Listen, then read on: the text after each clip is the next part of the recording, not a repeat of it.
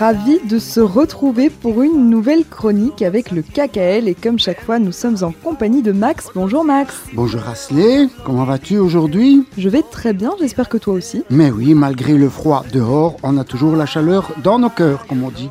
Tout à fait, la chaleur dans nos cœurs et aujourd'hui Max, on va parler principalement avec toi euh, du désert du Negev, mais avant toute chose, avant qu'on commence cette chronique, il me semble que tu as un petit rappel à nous faire. Oui, un rappel important parce que euh, il y a quelques semaines, donc nous, avions fêté Toubishvat.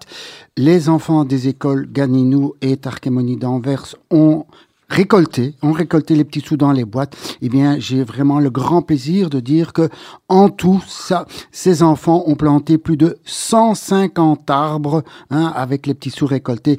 Félicitations, super, et vraiment que l'action continue et qui, qui vous donne exemple aussi à, soutenir le KKL hein, pour Israël en mettant les sous dans la petite boîte. Mais revenons-en à l'actualité.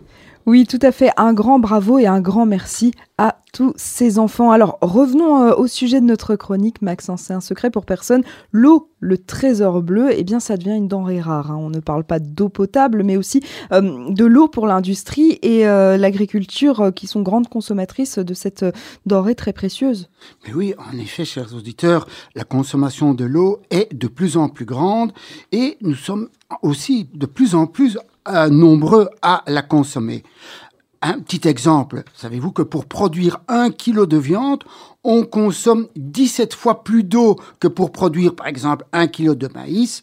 Et dans les décennies à venir, un milliard et demi de personnes, soit 20% de la population mondiale, souffrira d'un manque d'eau chronique. D'ailleurs, à cet effet, de nombreux pays importent de l'eau pour leurs besoins, pour les besoins de leur population, et pas, euh, pas seulement les pays du tiers-monde, comme on dit les plus pauvres. Cette crise touchera aussi les pays occidentaux, comme notre pays, la Belgique, la France. D'autres seront touchés par des sécheresses permanentes dues, bien sûr, vous le savez, euh, euh, au réchauffement climatique, mais pas que. Alors, existe-t-il des solutions à court terme? Et justement, à, ce sujet, parlons d'Israël, Max. Oui, euh, euh, rappelons que les déserts occupent, euh, au point de vue géographique, 60% euh, du territoire d'Israël, le grand désert du Negev et désert de Judée. Et malgré la pauvreté des ressources en eau, ce pays incroyable a favorisé son agriculture, qui est une des plus performantes au monde. Alors, au point de vue historique, l'immigration des Juifs de Palestine euh, du moins la Palestine des années 20 sous le mandat britannique. Alors des spécialistes à cette époque estimèrent déjà que vu le nombre croissant des habitants en 48, entre parenthèses, Israël compte à ce moment-là plus de 806 000 habitants, eh bien, euh, vu le nombre croissant, parce que chaque année, il y en a de plus en plus avec euh, les immigrations successives, eh bien, la situation euh, hydrique, comme on dit, serait invivable. Alors, selon les calculs de l'époque, l'eau suffisait au maximum pour 2 millions d'habitants. Or, aujourd'hui, chers auditeurs, si on fait le compte de la population d'Israël et des territoires palestiniens, eh bien, ça fait 14 millions de personnes. Comme euh, pour paraphraser une phrase célèbre d'un film, Jérusalem, we have a problem. L'accès à l'eau, c'est aujourd'hui une priorité pour les instances gouvernementales et pour euh, rappel, le seul lac de Tibériade et le Jourdain et quelques aquifères sont les seules sources d'eau douce disponibles. Oui, alors, euh, quelle solution Israël a trouvé pour, pour résoudre ce, grave problème? Alors, la solution a été de construire un énorme aqueduc qui fait à peu près 100 km et qui transporte l'eau de ces sources naturelles, je dirais, hein, du nord vers les régions du centre et surtout le sud désertique où il n'y a pas une goutte d'eau hein, dans ce désert. Alors, débuté en 1955, euh, ce grand euh, aqueduc a été achevé en 1964.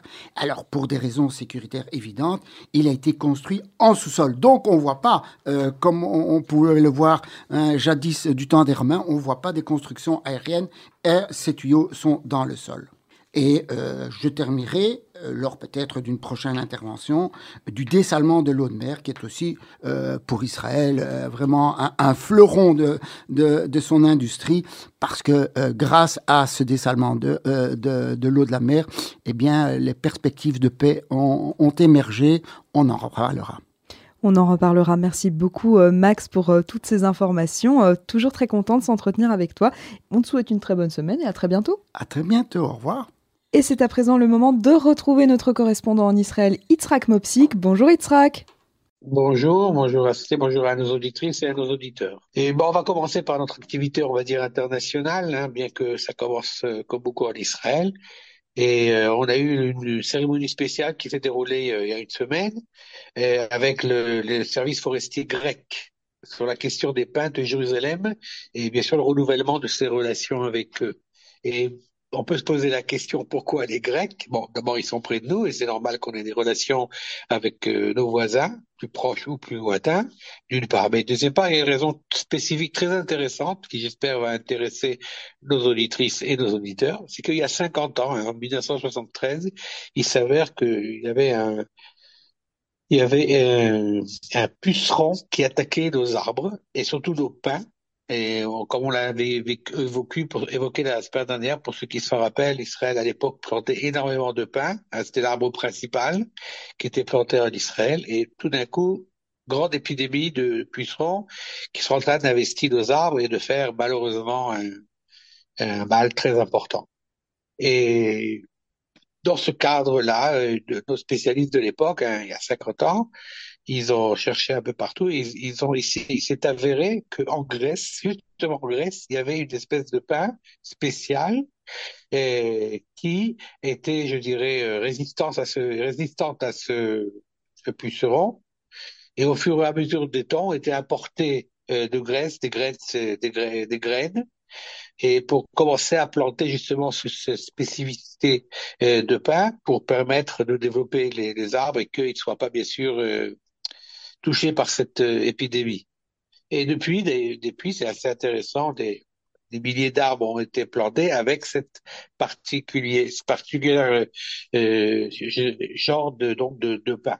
Et donc, dans cette cérémonie-là, était présent, bien sûr, euh, l'ambassadeur de Grèce en Israël, ainsi que le secrétaire général des forêts, on va dire un peu l'équivalent, plus ou moins, du CACEL en Grèce, enfin en Israël, le secrétaire général des, des, forêts, qui était venu spécialement, les deux sont venus spécialement, justement, pour venir et pour célébrer cette coopération qui a commencé donc avec cette épidémie, mais qui, depuis, continue à beaucoup de domaines, beaucoup de domaines de recherche.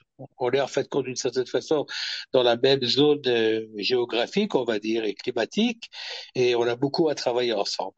Et d'ailleurs, euh, je cite l'ambassadeur de Grèce en Israël qui dit le changement climatique pose des nouveaux défis aux écosystèmes existants, en particulier dans la région euh, méditerranéenne. Donc, le développement dans ce domaine nécessite des efforts conjoints qui traversent les frontières nationales. Et c'est évident qu'en mettant conjoint, conjointement des efforts et, et des possibilités de chacun, on arrivera eh, beaucoup plus loin.